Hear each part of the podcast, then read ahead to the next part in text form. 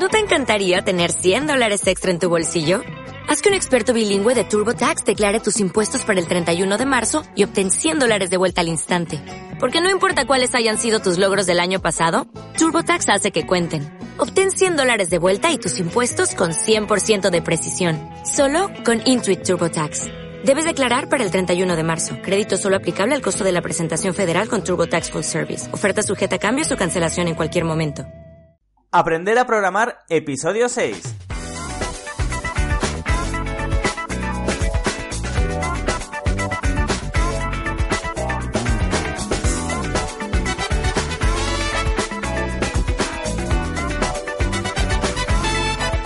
Hola a todos bienvenidas y bienvenidos al podcast Aprender a Programar. Soy Luis Peris, programador y formador de programadores, y en este podcast analizaremos lo fácil y divertido que puede ser aprender a programar desde cero. Para ello, en cada episodio me acompañará uno de mis alumnos. En esta ocasión tengo la suerte de tener conmigo a Carlos. Muy buenos días, Carlos. ¿Estás ahí? Hola, Luis, buenos días. ¿Cómo te encuentras? Bien, bien, muy bien. Aquí deseando empezar un nuevo podcast. Sí, realmente, eh, bueno, ahora que estamos grabando, sí que es cierto que la semana pasada grabamos, pero todavía no se ha emitido. Lo que sí que se ha emitido, que, bueno, que tú sí que lo has escuchado, es el primer podcast en el que yo presentaba este podcast, el podcast número uno. Y ha sido un éxito brutal, ¿eh? O sea, a la gente le está gustando muchísimo, eh, le está gustando muchísimo este podcast que estamos emitiendo. Pues bueno, me parece que es una iniciativa original, ¿no? Ver cómo evolucionamos aquí en la academia, cómo aprendemos. Sí, eh, la, academia, que es todo online, pero sí que a mí, me dicen, sí, tu academia, y yo sí, todo online. También verdad. Cero infraestructura, cada uno en su casa. bueno, una academia virtual. Claro, sí, sí, no, está súper bien, la verdad es que está muy bien. Eh, vosotros os hacéis promoción, os van conociendo, la gente va viendo cómo avanzáis. Eh, al fin y al cabo, eh, esto además os permite también soltaros en el mundo del podcast y eh, haceros promoción, que es súper importante. Y además también a mí me permite, pues bueno, también eh, promocionarme como profesor. Así que todos contentos. Y eh, bueno, estamos hablando justo antes de empezar a grabar, que estoy además súper contento, porque nada, las 24-48 horas eh, de lanzar, de lanzar eh, el podcast, ya había tenido mucho éxito, me había contactado mucha gente felicitándome, de hecho he recibido decenas de correos electrónicos con feedback, entonces yo estaba súper contento. Pero aquí me aparece, tengo un correo electrónico que me aparece que, eh, que ha sido hace 15 minutos, que te lo he comentado justo antes de darle al botón grabar, eh, que Evox nos ha seleccionado para meternos en su Evox Magazine. Y nada, eh, acabo de acceder y ya, ya estamos en, en, la portada de, Evox Magazine. Y nos han dicho, a ver aquí, una selección de algunos de los audios que a nuestro juicio merecen ser destacados y promocionados. Y me encanta esta parte. Hemos escuchado tu audio eh, 001, aprender a programar presentación, ahí con exclamaciones, y ponen, y creemos que merece ser incluido en dicha, selección eh, en dicha selección semanal, por lo que confiamos conforme, eh, bueno, eh, conforme a un impulso a tu trabajo, bla, bla, bla. Estoy súper contento porque esto nos va a permitir que más gente nos conozca, ¿no, Carlos? Pues sí, oye, ¿qué más queremos, no? Pues claro. ya, que hacemos este podcast eh, y lo hacemos con mucho cariño, por lo menos que, más gente nos conozca. Y, nada, la verdad es que es que muy, muy, muy contento. ¿Qué te parece, Carlos? Eh, bueno, antes que nada me habías comentado que querías comentar lo del VPS. Sí, sí, he, contratado ya este fin de semana un VPS para... Lo voy a preparar para los, los juegos que hagamos Perfecto. pronto.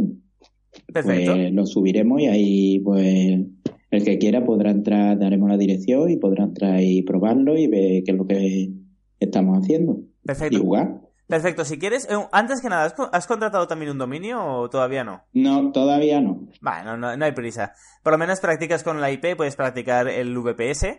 Eh, si quieres, porque habrá gente que, claro, esto es eh, un podcast que la gente va a aprender a programar con nosotros también. Si te, si te parece, podemos, podemos explicarles qué es esto de un VPS. Claro, que, que mejor que tú. ¿O se lo explico yo?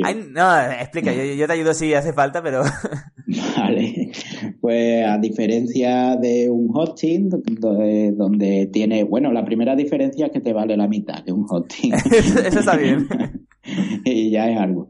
Y lo segundo que, hombre, un hosting está bien para un particular que te da tu panel de control, todo muy mascado, pero eh, los hosting con lo que trabajan las empresas y un verdadero profesional pues también tiene que que sabe eh, manejar el hosting y, y que la, la base ¿no? de, un negocio online, pues donde se va, donde se va a sentar. Hmm.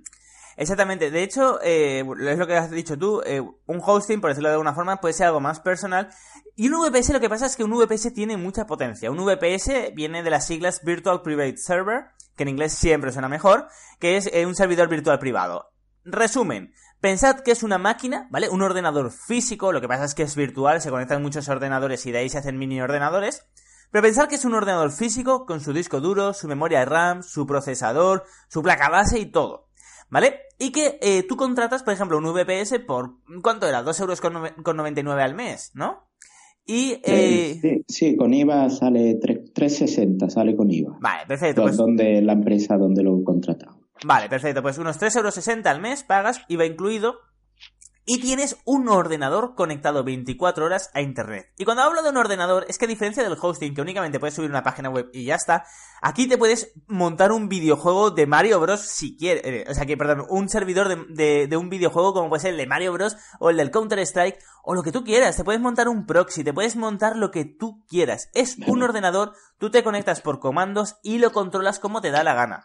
Totalmente, totalmente. Es que considero que es básico que, lo que estamos haciendo es aprender a manejar un, servidor, un VPS, pues creo que es súper importante. Exactamente. Sí, sí, es, eh, es Linux al fin y al cabo y bueno, hace falta conocer Linux porque ya sabemos que en el mundo de la programación todo se mueve por Linux. Y nosotros podemos montarnos un proyecto, podemos programar un proyecto que es la leche de grande en PHP, por ejemplo, MySQL, da igual el lenguaje de programación, pues, eh, lo que importa realmente es luego dónde lo vamos a meter. Porque bueno, si es PHP, aún se salva un hosting si el proyecto no es muy potente. Pero en el momento en el que es potente o necesitas cualquier tontería, como por ejemplo, eh, tener un cron que cada 5 horas se ejecute una función del PHP. Eh, la forma correcta es hacerlo mediante un VPS. Entonces nos da muchísimo más potencial.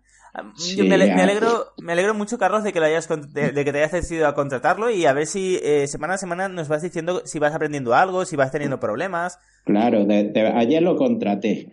Ayer lo contraté y, ya durante esta semana empezaré a configurarlo. Y en tu blog ya estabais leyendo algunos artículos de VPS. Sí. Y muy contento. Vale, me alegro, muchísimo. Ya sabes que ante cualquier pregunta, duda, yo, te ayudo encantado. Hacemos un Skype y, lo miramos y lo configuramos. Ok. Vale, perfecto. Pues vamos a recordar los ejercicios que te mandé. que, que te mandé. Eh, eran, bueno, eran, eh, en principio eran tres. Tenías que pasar de HTML a PDF. Tenías, bueno, tenías un array eh, con un array de arrays, que era un array con alumnos. Recordemos que un array es un conjunto de elementos, ¿vale? Un conjunto de variables, dejémoslo así. Pues tenías un array de arrays, que era simplemente un array eh, de alumnos, y dentro de ese array de alumnos tenías otros arrays con el nombre, apellido y edad, de edad y el curso del alumno. Y bueno, tenías tres ejercicios. El primero era pasar de, HTML a PDF y creo que te dije que salieran en una, en una tabla ordenado todos, eh, todos los alumnos. Correcto. Luego tenías de HTML a Excel, que también tenía que ser en celdas de Excel. Eh, o sea, todo ordenadito. Y por último tenías de HTML a Word, que aquí no te pide una tabla, sino que saliera una frase, por ejemplo, el alumno Luis Peris eh, está matriculado en el curso de PHP y tiene 20 años, ¿vale? Que es fuera texto. Y bueno, si quieres, eh, vamos a ver cómo lo has hecho uno a uno, qué te ha parecido. Eh, lo primero, en general, en términos generales, sin entrar dentro de cada uno. ¿El ejercicio al principio pensabas que era más fácil de lo que ha sido? ¿Te ha resultado difícil o cómo ha estado? Sí, bueno, había un poco de trampa, había un poco de trampa, porque hasta ahora no había trabajado con librería. Ahí está la cosa. Y la librería, pues hasta que lo descubrí, que pues pasó un poco de tiempo, algunas búsquedas en Google después, ya vi el tema de las librerías y la compatibilidad también de alguna con Mac. Ah, sí, Mac, odioso, Mac.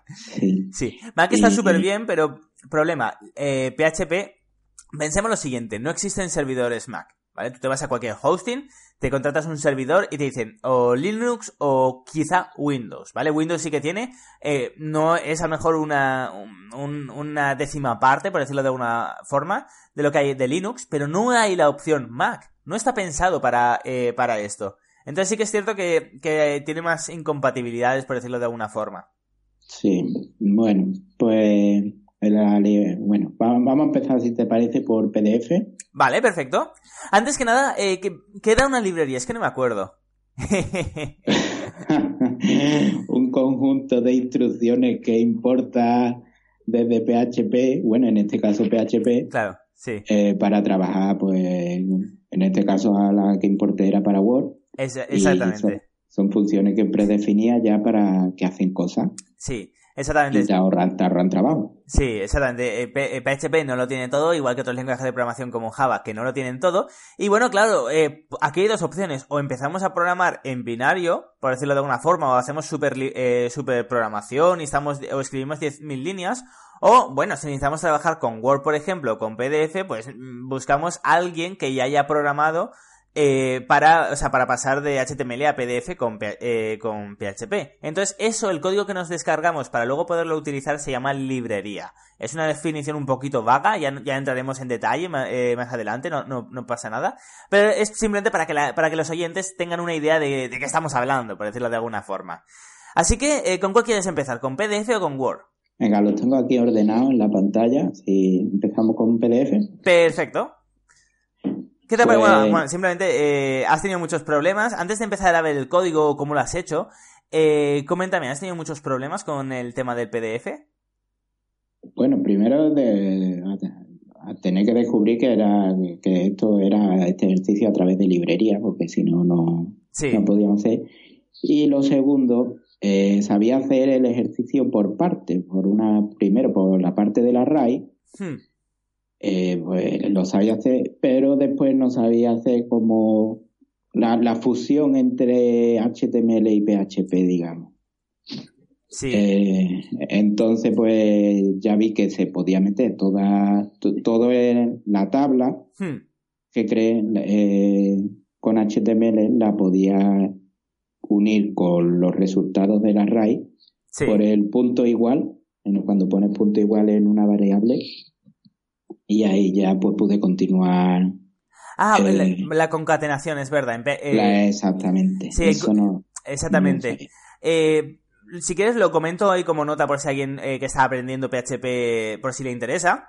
Hay gente que cuando tiene una variable, por ejemplo, llamada texto, ¿vale? Y quiere añadirle más texto al final a dicha variable, hace texto es igual, o sea, la variable texto es igual a la variable texto un puntito y añade, eh, y añade el texto que quiere añadirle al final de la variable. Pero la forma correcta de hacerlo en PHP, ¿quieres indicar cómo, cómo es, Carlos? Sí, al final, eh, primero, primero era, tengo el código delante, la, variable se llamaba HTML. Exacto. Dólar HTML. Pusimos el código de la tabla dentro de un div. Hmm. Eh, esa línea de código terminó, eh, ponemos el punto y coma y después con un for each hmm. recorremos, recorremos el array. Exactamente. Y vamos añadiendo el texto al final de la variable HTML. Eh, simplemente ponemos la variable HTML, o sea, símbolo de dólar, HTML, espacio, y en vez de poner un igual, porque un igual igualaría lo que hay en la parte derecha e izquierda, por lo tanto borraría el resto del código, en vez de poner un igual ponemos punto e igual. Y así lo que haya después eh, se añade al final de la variable HTML. Eh, Exactamente. Son pequeños truquillos que, bueno, con el tiempo se, eh, se, va, se va aprendiendo. Pues ese fue el fallo que, que no me permitía ni terminar el ejercicio. El punto igual, que no lo conocía. Bueno, ahora seguro que ya lo conoce. Sí, ya, ya no me olvida aquí. Vale, perfecto. Y eh, bueno, y luego eh, se generaba el, PDF simplemente, ¿no? Claro, después ya solo es poner una vez que tú ya tienes eh, la página web hecha con, con, con tu, una vez que tú tienes la tabla metida en la variable, digamos, hmm. pues era seguir el código, el código que viene para, para la librería y en la, en la línea de donde en la línea 66, donde viene la, la, variable HTML con, con, la función write.html, hmm. pues ahí, ahí ya la, ahí ya podía poner todo el resultado de la variable y me lo imprimía. Qué bueno. Me trago un poco todavía explicando esto. ¿eh? No, no, no pasa nada. Es decir, vamos. Eh, ¿Sabes qué? Estoy súper contento porque la semana que viene voy a cumplir 100 podcasts. O sea, y tú y yo conocemos otros podcasters que, vamos, ya, llevan miles de, eh, de podcasts emitidos. Yo, claro, tengo el podcast Consultor IT, que ya llevo 70 podcasts. Eh, luego tengo el de Startup al Descubierto, que llevo unos 10. Y nada, eh, la semana que viene ya cumpliré los 100 podcasts emitidos por mí. La verdad que, o sea, ya te digo, cuando yo empezaba en el mundo del podcast, y, y además explicando el código, era horrible, horrible. Tenía que cortar el audio 50 veces y luego pegarlo con el Audacity. así, me trago mucho todavía. Así que no, no te, no te preocupes que tú lo estás haciendo mil veces mejor que lo que lo hacía yo, de verdad. Tú, si puedes, escucha el primer episodio de Consultor IT y te vas a descojonar de mí un montón. Vale, perfecto. Por cierto, había algo muy interesante. Eh, no sé si tuviste un problema con el Composer para descargar al principio de la librería de PDF. Claro, es que, eh, bueno, yo la descargué con GitHub Hmm. Y como no tenía muy claro cómo funcionaban las librerías, eh, me puse a leer y creí que el Composer era obligatorio tenerlo. Claro. porque se me vino esa idea. El Composer es horrible. Me puse a estudiar Composer porque creí que era básico para, que funcionara y bueno, y bueno, ahí perdí también mucho tiempo. Sí, sí, Pero bueno, ya, ya sé que existe eso y que sirve para, para digamos que actualizar la, las versiones de las librerías, solo actualizar lo que, lo que, la parte que te haga falta. Sí, sí, sí. De hecho, el Composer es, eh, es como eh, permite, por decirlo eh, a grosso modo, permite organizar todas las librerías y descargarlas de una forma fácil y sencilla. Problema, si solo quieres una librería y está preparada para Composer, es horrible sacarlo de ahí. Pero bueno, al final lo conseguimos y no hay ningún problema. Ahí fue mi, eh, mi culpa porque pensaba que yo ya había mirado los ejercicios para que encontrara la librería, este tema de las librerías, pero eh, justamente la librería que usaste, que era MPDF, antes no usaba Composer. De hecho, yo tengo un artículo que si pones pasar de PHP, o sea, PHP eh, de HTML a PDF, aparece en mi web la primera. Y eh, yo lo había redactado y estaba todo preparado porque antes no usaba Composer. Entonces pensaba que, que seguías sin Composer y esa fue culpa mía, disculpa. Vale, perfecto. Eh, si quieres, seguimos con el Word. Muy bien. Bueno, pues aquí ya ya tenía aprendido el tema de las librerías.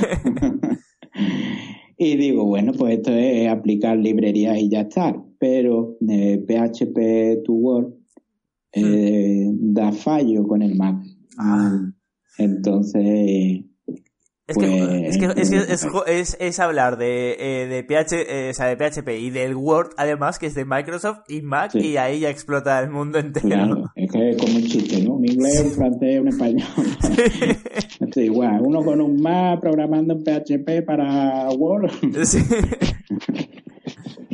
pues daba fallo. Entonces, cuando hicimos el Skype, como lo hiciste tú, hmm. porque ya me, la mitad del ejercicio estaba hecho con el tema de la RAI. Claro, claro. que a, ti sí te funcionaba la librería en Windows. Hmm. Y pues nada. Sí, sí, claro, eh, hay problemas que si a lo mejor no tienes para abrir el doc, eh, o sea, ficheros doc con un Mac, ahí sí que... Sí, sí, es una putada. Sí, daba un fallo con la compresión, hmm. eh, pero vamos, daba, daba programando. Eh, los Mac traen el, un programita hmm. que sí que abre doc, pero pero lo que no puede, lo, después lo tiene, lo que tienes es que guardarlo en su, en su propio formato, no te permite sobreescribir el doc. Ah, bueno, ¿sabes lo que pasa? Que ahora, eh, como Microsoft hace siempre, eh, está cambiando las extensiones, ahora no es doc. De hecho, las nuevas versiones, desde hace ya cinco años creo, las nuevas versiones de, del Office no te lo guardan en doc, sino en doc X. Pero bueno, son, son pijerías de by Microsoft, por decirlo de alguna forma. Sí. Perfecto. Eh, y luego el último que me hacía mucha ilusión que lo hicieras eh, para ver si encontrabas documentación, pero resulta que no había documentación en internet. Ahí esto te, te, ayudó un poquito más, que era la parte de HTML a Excel. HTML. Eh, pues, explícalo, pues porque es que creo que, que, es algo bastante mágico en el sentido de que la gente a lo mejor se complica, busca librerías, busca no sé qué, y al final es una tontería enorme. Sí, es que, bueno, muchas veces eh, parece que el tema de las extensiones de archivos es que cambia todo completamente Y en realidad aquí, si cambiábamos la extensión, pues la misma información te aparece distribuida de la misma forma. Digamos que el Excel trabaja también con tablas. Exactamente. Y, creando una tabla en HTML, si no le incluimos nada más delante, pues te, la pilla y te, te acepta que es una tabla y después el Excel la abre igual. Exactamente, simplemente tenemos que crear, para que lo entendamos, un, un punto HTML, imagina sin PHP ni nada, tenemos que como que exportarlo en HTML, pero sin poner el, el menor mayor que, HTML mayor menor que, ni el body, simplemente la tabla, el table y el tr y el td del HTML para hacer las columnas y las filas, pues lo exportamos tal cual, y en vez de llamarle punto HTML, lo exportamos eh, como era punto XLS, que era el Excel, ¿verdad? Vale, pues lo exportamos así y hasta lo abres con el Excel y el Excel automáticamente detecta que no es un Excel, sino que es un HTML y que son tablas, y además solo está la tabla, y eh, te lo organiza por celdas eh, y por columnas, o sea, por columnas y por filas, perdona, con cada, con cada información en su celda. De hecho, si es un número, lo que es, eh, si hay una celda que son números, pues luego le puedes hacer un zoom, por ejemplo, y te suma automáticamente los números y ya puedes trabajar con esto y ya lo tienes todo exportado. Pues bueno, en general de estos primeros ejercicios, ahora veremos que me, pediste otro y te mandé otro. De estos primeros Bueno, y, hicimos también, si recuerdas, el de, el de las cookies. Ah, es verdad, es verdad, no me lo había apuntado, es verdad, es verdad. Estuvimos viendo el tema de cookies y ya con ese me desquité. Digo, no es posible que no me salga nada. el de la cookie, digo, mira, me ha salido. Hmm. Y... Es verdad, tienes razón. Eh, es verdad, eh, había el proyecto que, bueno, de hecho comentamos eh, que era de, ¿cómo, ¿cómo se llama? De hacer la, la gestión de las entradas de la Sagrada Familia. Vale, pues, eh, ¿qué pasa? Que habían tres páginas. La primera era como index.php, donde ponías un nombre de usuario y contraseña. Y tenías que, tenías que comprobarlo de un fichero de texto, ¿vale? Que el, que el usuario y la contraseña estuvieran bien. Luego tenías la de gestión.php, que simplemente era un formulario donde la gente introducía, ¿no? O sea, donde los, eh, los que vendían las entradas ponían nombre, apellidos, tienen alguna discapacidad, edad, y luego de esto nos iba a una página llamada entradas.php donde ya se imprimía la entrada, por decirlo de alguna forma.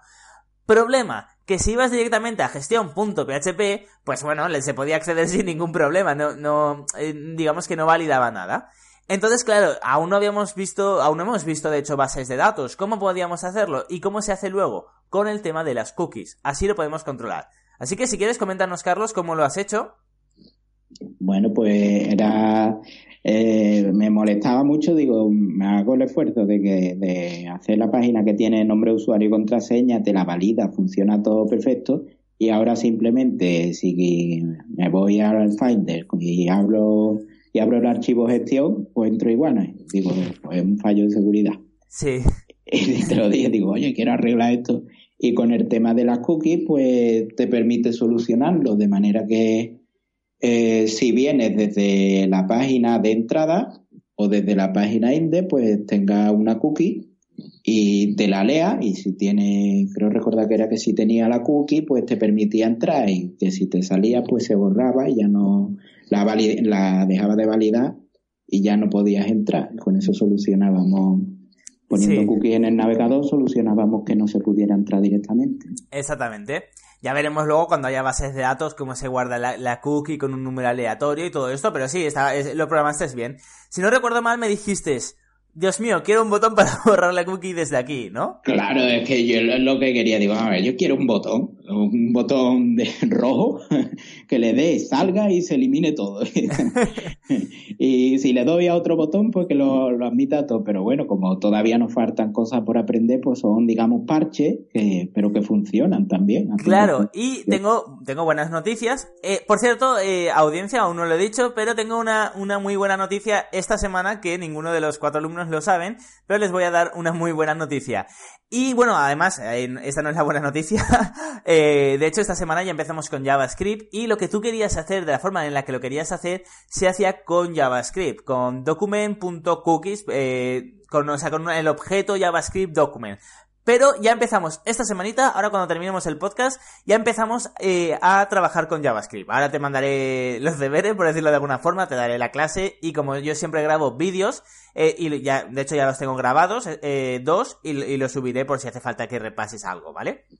Así que ya podemos, ya en nada podrías arreglar eso que, que te mosqueaba. Porque, a ver, te podría haber pasado el código, pero es que entonces tampoco habrías aprendido y lo habrías olvidado al día siguiente. Entonces prefiero, claro, prefiero, prefiero hacerlo así.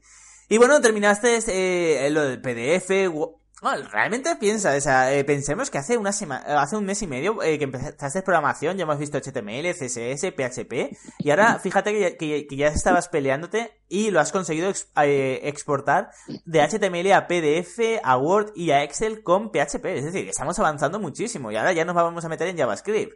Bueno, es que yo cuando empecé de de, PHP, de, de HTML todavía sabía algo, pero de PHP no tenía ni idea, macho. Y yo ahora lo veo y digo, bueno, es que estoy leyendo la pantalla y aquí en el Sublime Text y, lo entiendo. Sí, sí, eh, eh, pues mira, está muy muy ligado eh, a una de las cosas que te quería comentar aquí en cuanto a JavaScript. Pero antes, por cierto, estoy viendo que, que es que soy, soy una ansia viva y estoy viendo que como nos han publicado hace 15 minutos en eBooks Magazine, eh, que además va por semanas, pues estoy viendo eh, que estamos recibiendo, eh, o sea, más escuchas, eh, cada minuto que pasa eh, el contador hace titín, titín, titín, ah, como actualizándose las escuchas del primer podcast. Así que muy, muy contento. Este podcast espero que lo escuchen muchas personas. Súper guay. Aquí además se trata de que la gente se anime y, y yo que sé, que le entren ganas de hacer cosas y, y dejar feedback, por favor, dejar feedback. Queremos leer vuestros comentarios. Claro, claro. Vale, perfecto. Entonces, eh, bueno, llegábamos, creo que fue sobre el jueves, y me dijiste, Luis, pues ya tengo esto, esto, eh, y como vamos a grabar el lunes, quiero eh, ejercicios. Entonces te dije, mmm, vale, vamos a hacer algo. No, no te lo puse tan complicado como a otro alumno, que es que la semana pasada eh, no yo a él no le mandé las librerías, sino que le mandé un ejercicio muy similar al tuyo, pero mucho más bestia.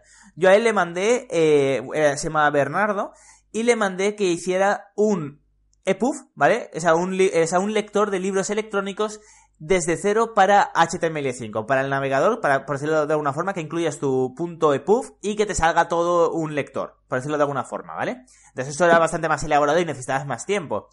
Eh, pero a ti te dije, vale, vamos, eh, ahora que ya has tocado el tema de librerías, vamos a hacer algo. Sin usar, por decirlo de alguna forma, una librería, quiero que, eh, que teniendo un, un libro punto .epub, eh, saques el autor y el título de dicho libro. ¿Vale? Si quieres comentarnos por encima cómo, eh, cómo ha sido, porque realmente pensaba que ibas a tener más problemas con el XML, pero nada, realmente eh, lo hiciste bastante, te ayudé en unas cositas, pero nada, realmente hiciste tú todo. Si quieres comentarnos por encima qué, te pareció o, algo. Bueno, eh, este es con el que mejor me lo he pasado, porque a mí el tema de, que el programa entre en un archivo y se ponga a buscar y te encuentre algo, te lo sustituya o te lo muestre o, lo que quieras hacer con él, ¿no? Sí. En este caso se trataba de buscar el título del autor en un archivo y el, o sea, el autor y el título del libro en un archivo sí. y que te lo mostrara en una página, ¿no? Sí, sí. Pues es como que le das vida a algo y se pone ahí a buscar. Sí, y además, sobre todo, eh, yo es que, yo es que, es que, es que odio las academias de programación que te ponen a hacer cosas súper aburridas, ¿sabes? Esto, es decir, esto es, más o menos era sencillo, ya habíamos, ya habíamos visto cómo se podía hacer, habíamos trabajado con librerías.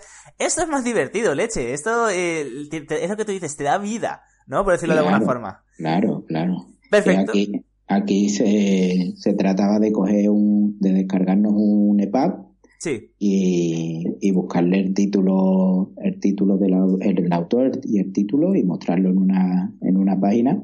Sí. Y bueno, lo hice y me quedé con ganas y digo, bueno, a ver ahora cómo hago para que me busque también la imagen. Y también le puse para, que buscara la ah, imagen. Ah, eres como yo, eres como yo, de que no, no, no, eh, no, te sirve con lo básico, tienes que dar más, más, más. es perfecto, es como se aprende, es como más se aprende.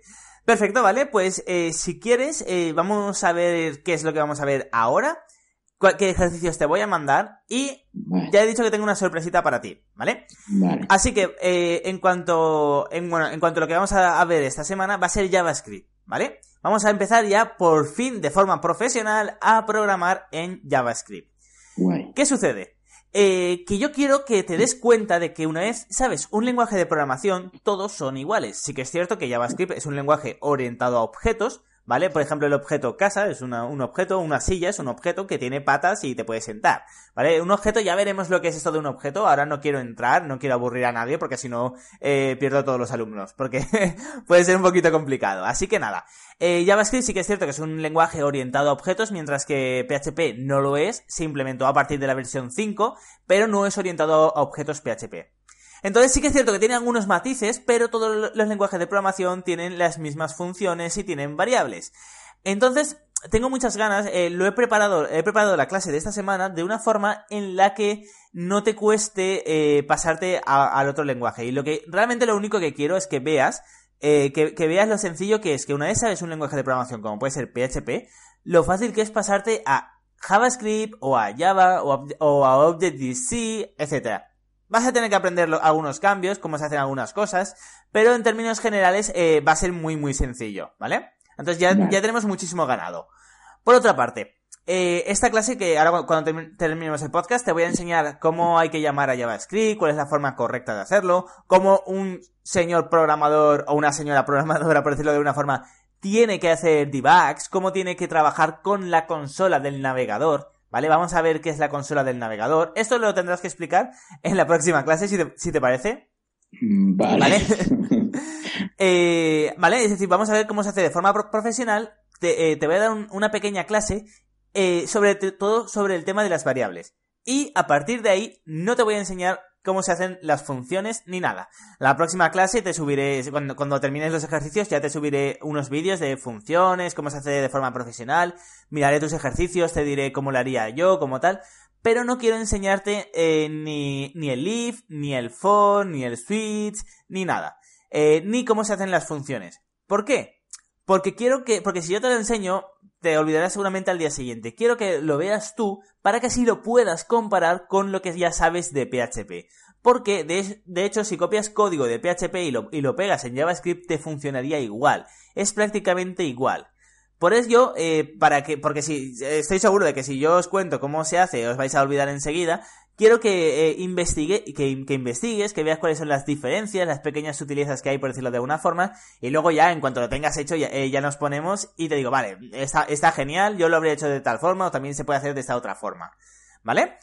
Entonces, eh, nada, simplemente te voy a mandar unos ejercicios, eh, te voy a explicar todo, eh, más o menos, es decir, eh, cómo funciona JavaScript, las variables, y te mandaré los típicos ejercicios que hicimos en PHP. Yo odio hacer ejercicios, pero así veo que has entendido bien la base de, de JavaScript. Que eran los ejercicios de crea una función para saber si un número entero es par o impar.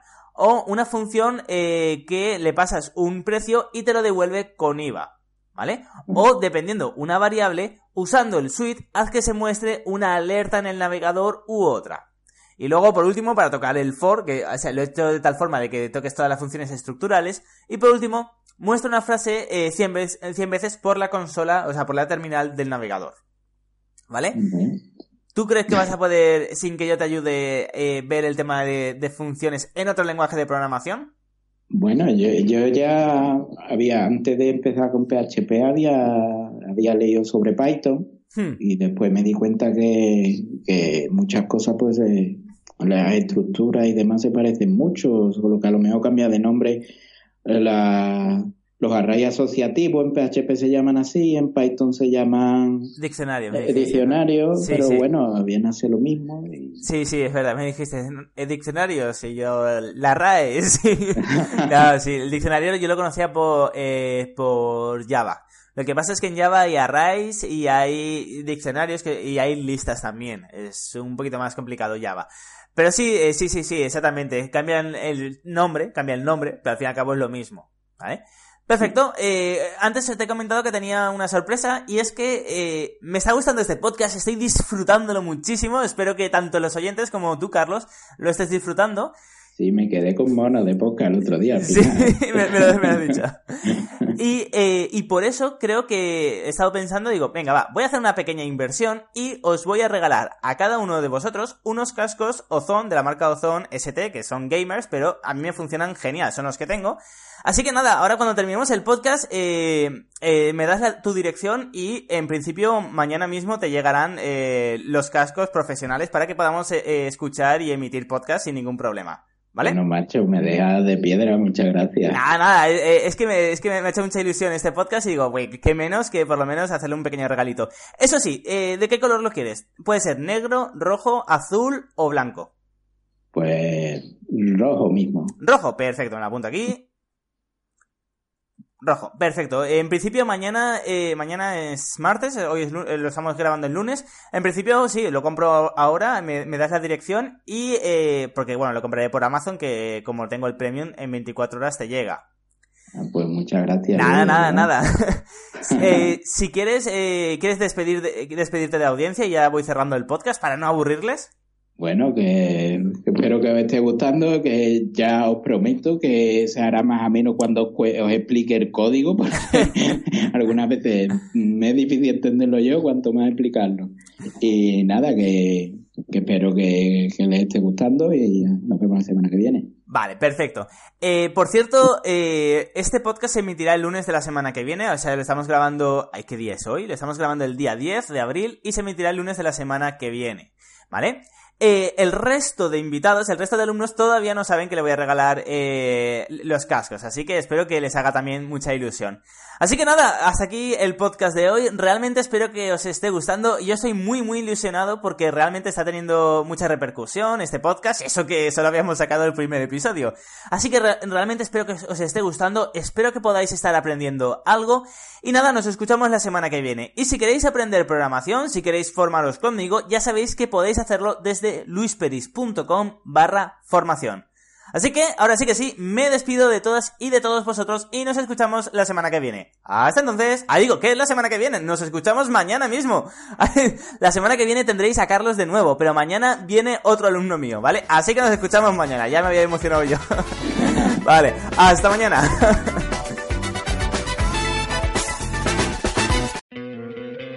¿No te encantaría tener 100 dólares extra en tu bolsillo?